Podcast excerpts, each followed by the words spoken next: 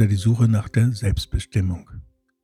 Hallo und herzlich willkommen zu einer weiteren Folge meines Podcasts Hab ich sie noch alle, Doc? zum Thema Magersucht unter dem Titel Magersucht oder die Suche nach Selbstbestimmung. Schon bei der Diagnose bzw. deren deutschem Namen handelt es sich eigentlich um einen Irrtum. Denn schaut man einmal genauer hin, geht es nicht wirklich um ein Magersein, und die Kriterien einer Sucht sind hier auch nicht wirklich erfüllt. Aber eines nach dem anderen, wie Sie es gewohnt sind, gehen wir gemeinsam wieder Schritt für Schritt, um Licht in das Dunkel dieser Veränderung zu bringen. Denn es gibt wohl kaum eine psychische Störung, die so nachhaltig wie beharrlich mit Missverständnissen behaftet ist. Und das gilt für den Umgang mit ernährungsveränderten Menschen, ebenso wie das Verständnis und die Arbeit sehr vieler Therapeuten. Es gibt ja verschiedene Kriterien, um einen Menschen als magersüchtig einzustufen. Besonders verbreitet und beliebt ist ja der sogenannte Body Mass Index, auch kurz BMI genannt.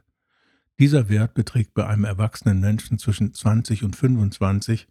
Unter 20 spricht man von Untergewicht. Ab etwa einem Wert von 18 gelangt man aus dieser Sicht in einen anorektischen, also magersüchtigen Bereich.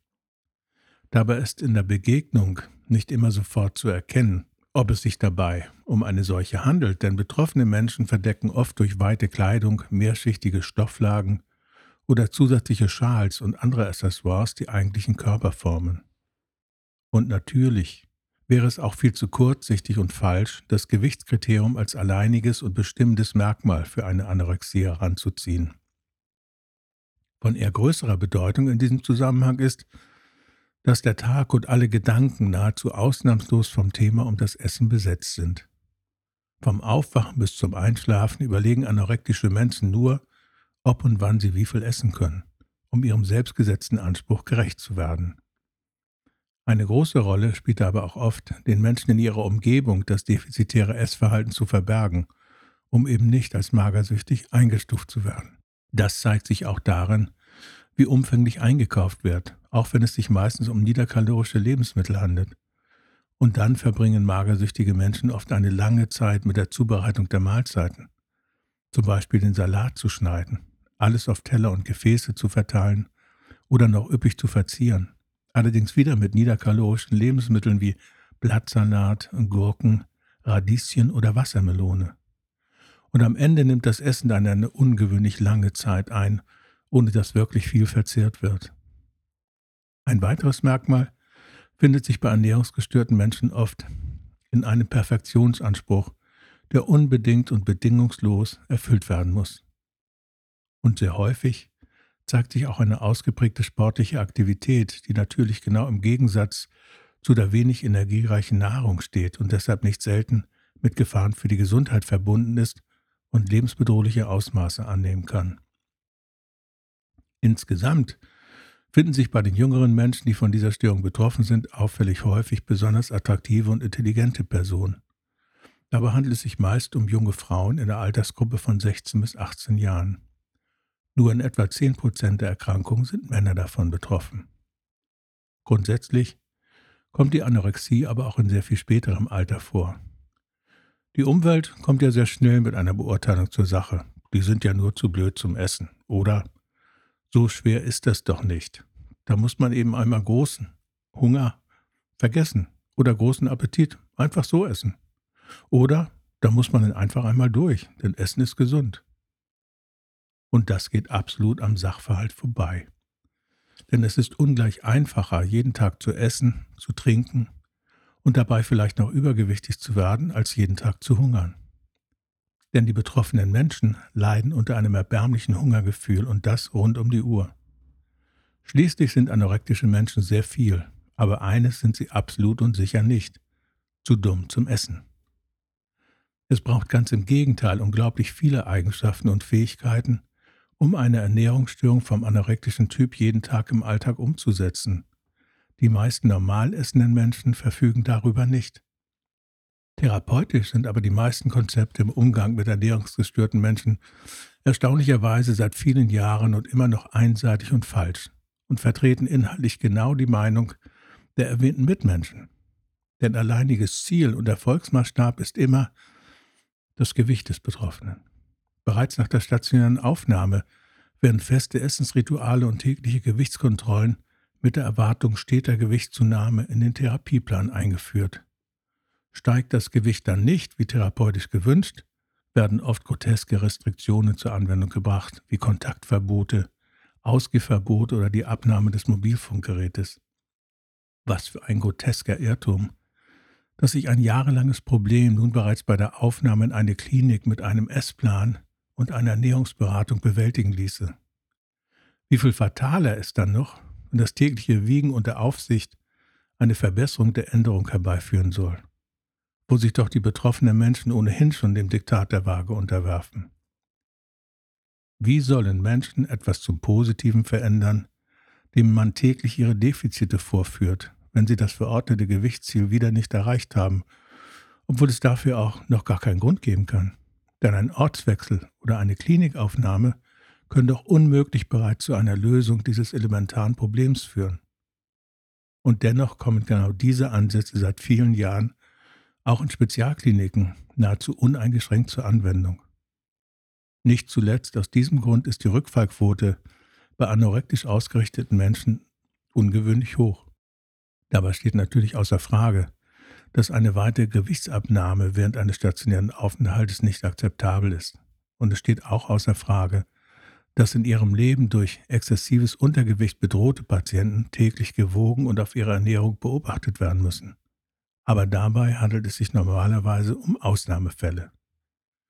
Sehr häufig findet man bei anorektischen Patienten eine nahezu symbiotische Beziehung zur Mutter. Auf der einen Seite füllt die Sorge um das magersüchtige Kind den Alltag und das Kümmern von Vater und Mutter zu großen Teilen aus. Das betroffene Kind übt auf dieser Ebene eine nahezu uneingeschränkte Macht auf die Eltern aus. Denn die bange Frage, ob denn das Gewicht noch weiter sinkt und damit vielleicht in akut bedrohliche Bereiche gelangt, setzt Eltern fast ohne Pause unter Druck. Häufig vermischt sich dieser Druck noch mit einem sehr eindringlichen Schuldgefühl, das die Eltern weiterknebelt. Aber für das ernährungsveränderte Familienmitglied tut sich ein Handlungsbereich auf, der absolut autonom und von niemandem direkt zu beeinflussen ist. Denn außer einer klinischen Zwangsernährung bei lebensbedrohlichen Krisen unterliegt die Entscheidung einer Ernährung, in welcher Form auch immer, ganz allein beim Kind. In einer symbiotischen Beziehung profitieren gemeinhin die Betroffenen zu beiden Teilen voneinander. In diesem Fall erlebt die betroffene Magersüchtige sich als autonom, unabhängig und abgegrenzt. Das ist sozusagen ihr Gewinn dieser Beziehung. Aber welch hohen Preis zahlt man dafür? Daneben steht auch das Gefühl, etwas wie eine Leistung erbracht zu haben, die eine Wertigkeit darstellt. Oft wird dieses Gefühl umso intensiver empfunden, je radikaler die Nahrung verweigert wird. Ein Beispiel aus dem klinischen Alltag mag das verdeutlichen. Eine Patientin von Anfang 20, beruflich aus einem medizinischen Assistenzbereich, leidet seit einigen Jahren an der Ernährungsstörung. Sie ist attraktiv, sehr begabt in vielen Bereichen, erfüllt einen sehr hohen Anspruch in ihrem Beruf und steht in ständigem Konflikt mit ihrer Mutter, deren Bewertung sie zwar ablehnt, aber die ihr auch gleichzeitig sehr wichtig ist. Eine Ambivalenz, die man sehr häufig in diesen Bereichen findet. Die junge Frau war im Säuglingsalter adoptiert worden und kennt ihre leibliche Mutter persönlich nicht. Von klein auf an hat nun die Mutter versucht, ihre Erwartung an eine Tochter, die sie selbst nicht gebären konnte, bei dem adoptierten Kind umzusetzen. Immer häufiger und mit zunehmendem Alter der heranwachsenden Jugendlichen entstanden große Konflikte, weil die Ansprüche der Mutter nur selten mit denen des Kindes vereinbar waren. Gleichzeitig mit den eigenen Wünschen und Bedürfnissen zur selbstständigen Lebensführung bauten sich bei der jungen Frau immer mehr Schuldgefühle auf. Denn schließlich hatte diese Mutter sie adoptiert, sodass im Gegenzug von Seiten der Tochter nun Gehorsam und Dankbarkeit zu erwarten sein sollten. Auf diesem Nährboden innerer Spannungsfelder entwickelte die jugendliche junge Frau ihre anorektische Ernährungsstörung. So boten sich zwei Auswege aus den inneren Spannungsfeldern an. Sie zeigte eine eigene, von der Mutter abgegrenzte Verhaltensweise und Entwicklung und demonstrierte damit den Wunsch nach Unabhängigkeit in einem eigenen Leben. Und zum anderen demonstrierte sie durch diese enorme Leistung, denn eine solche ist ein ständiger elementarer Nahrungsentzug auch, dass sie es wert war, adoptiert worden zu sein. Eigentlich könnte das eine geniale Lösung der Probleme sein, wenn nicht das Leben der jungen Frau schließlich nur noch diesen Prämissen untergeordnet worden wäre. Wenn ihre Körperfunktionen dabei normal geblieben wären, wie die Leistungsfähigkeit oder die Hormonproduktion oder das Körpergewicht. All das geriet aber aus den Fugen. Und da die junge Frau sehr sportlich leistungsbereit orientiert war, zeigte sich ein zusätzliches Risiko und eine begrenzende Einschränkung. Fassen wir die wesentlichen Anteile noch einmal zusammen. Die junge Frau gewinnt durch ihr anorektisches Verhalten auf einem bestimmten Feld eine unbegrenzte Autonomie. Sie grenzt sich von ihrer Mutter ab, was sonst durch die Schuldgefühle nicht möglich wäre. Sie erbringt eine Leistung, die sich am niedrigen Gewicht orientiert und täglich überprüfbar ist. Und dabei muss erwähnt sein, dass ein nicht kleiner Teil dieser Prozesse im unbewussten Bereich abläuft und zu einem kleinen Teil bewusst gesteuert wird. Sie zahlt aber gleichzeitig einen sehr hohen Preis für diesen Gewinn. Ihr Leben ist rund um die Uhr nur noch auf Ernährung ausgerichtet. Einige Körperfunktionen, wie zum Beispiel die Regelblutung, finden nicht mehr statt. Der Stoffwechsel kommt in einen ungesunden Bereich. Die Leistungsfähigkeit nimmt deutlich ab, teilweise besteht sogar Lebensgefahr. Es kommt zu sozialer Ausgrenzung, weil die Störung ja auch geheim gehalten werden soll und immer Angst vor Entdeckung besteht. Ihre eigentliche Kreativität wird gänzlich blockiert. Bei Einsicht dieser Zusammenhänge zeige sich doch nun wirklich sehr klar, dass die junge Frau nun ihr Verhalten ändert, finden Sie nicht? Ah, wenn das Leben so einfach wäre, hätten Sie damit recht. Aber kaum jemand ändert sein Verhalten allein aufgrund logischer Zusammenhänge. Sonst würden Übergewichtige die Ernährung verändern, Raucher stellten den Konsum von Zigaretten ein und Alkoholiker würden einfach nicht mehr trinken. Und alle würden natürlich jeden Tag mit einem sportlichen Training beginnen. So einfach ist es aber und genau überhaupt nicht. Denn wie ich bereits erwähnte, ist ein großer Teil dieser Vorgänge im unbewussten Bereich. Und alles erfüllt ja einen Zweck in diesem Netzwerk und ist ausgerichtet darauf, innere Spannungsfelder aufzulösen. Das alles und noch mehr spricht jeweils dagegen, sein Verhalten so einfach einmal zu verändern. Und das gilt auch für ein anorektisches Essverhalten. Und nun stellen Sie sich einmal vor, Sie würden in eine Klinik eingewiesen, meistens noch gegen Ihre Zustimmung, und müssten sofort und ohne irgendeine Erklärung der Veränderung alle bisherigen Verhaltensweisen über Bord werfen und verändern, was in Jahren als Struktur für Ihr Essverhalten von Ihnen aufgebaut worden ist, und das seinerzeit aus guten Gründen. Das bedeutet, Sie verlieren auf einen Schlag alles, was Ihnen Autonomie, Selbstwert, Eigenständigkeit und Lebensführung gewesen ist, und damit jeden inneren Halt. Das einzige Ziel wäre dann eine Gewichtszunahme. Dabei hat doch diese Störung, wie wir gesehen haben, eigentlich ursächlich nicht wirklich etwas mit dem Essen zu tun. Das wird nur als Werkzeug genutzt, aber auch kein bisschen mehr. Ist es da ein Wunder, dass zunächst unter Zwang ein paar Kilo mehr auf die Waage kommen, um den sonst drohenden Repressalien in der Klinik zu entgehen? Dass aber bereits einen Tag nach der Entlassung alte Verhaltensmuster greifen? Nein, das ist überhaupt kein Wunder, werden Sie sagen, sondern es ist eine vorhersehbare und stimmige Reaktion. Und da stimme ich Ihnen uneingeschränkt zu.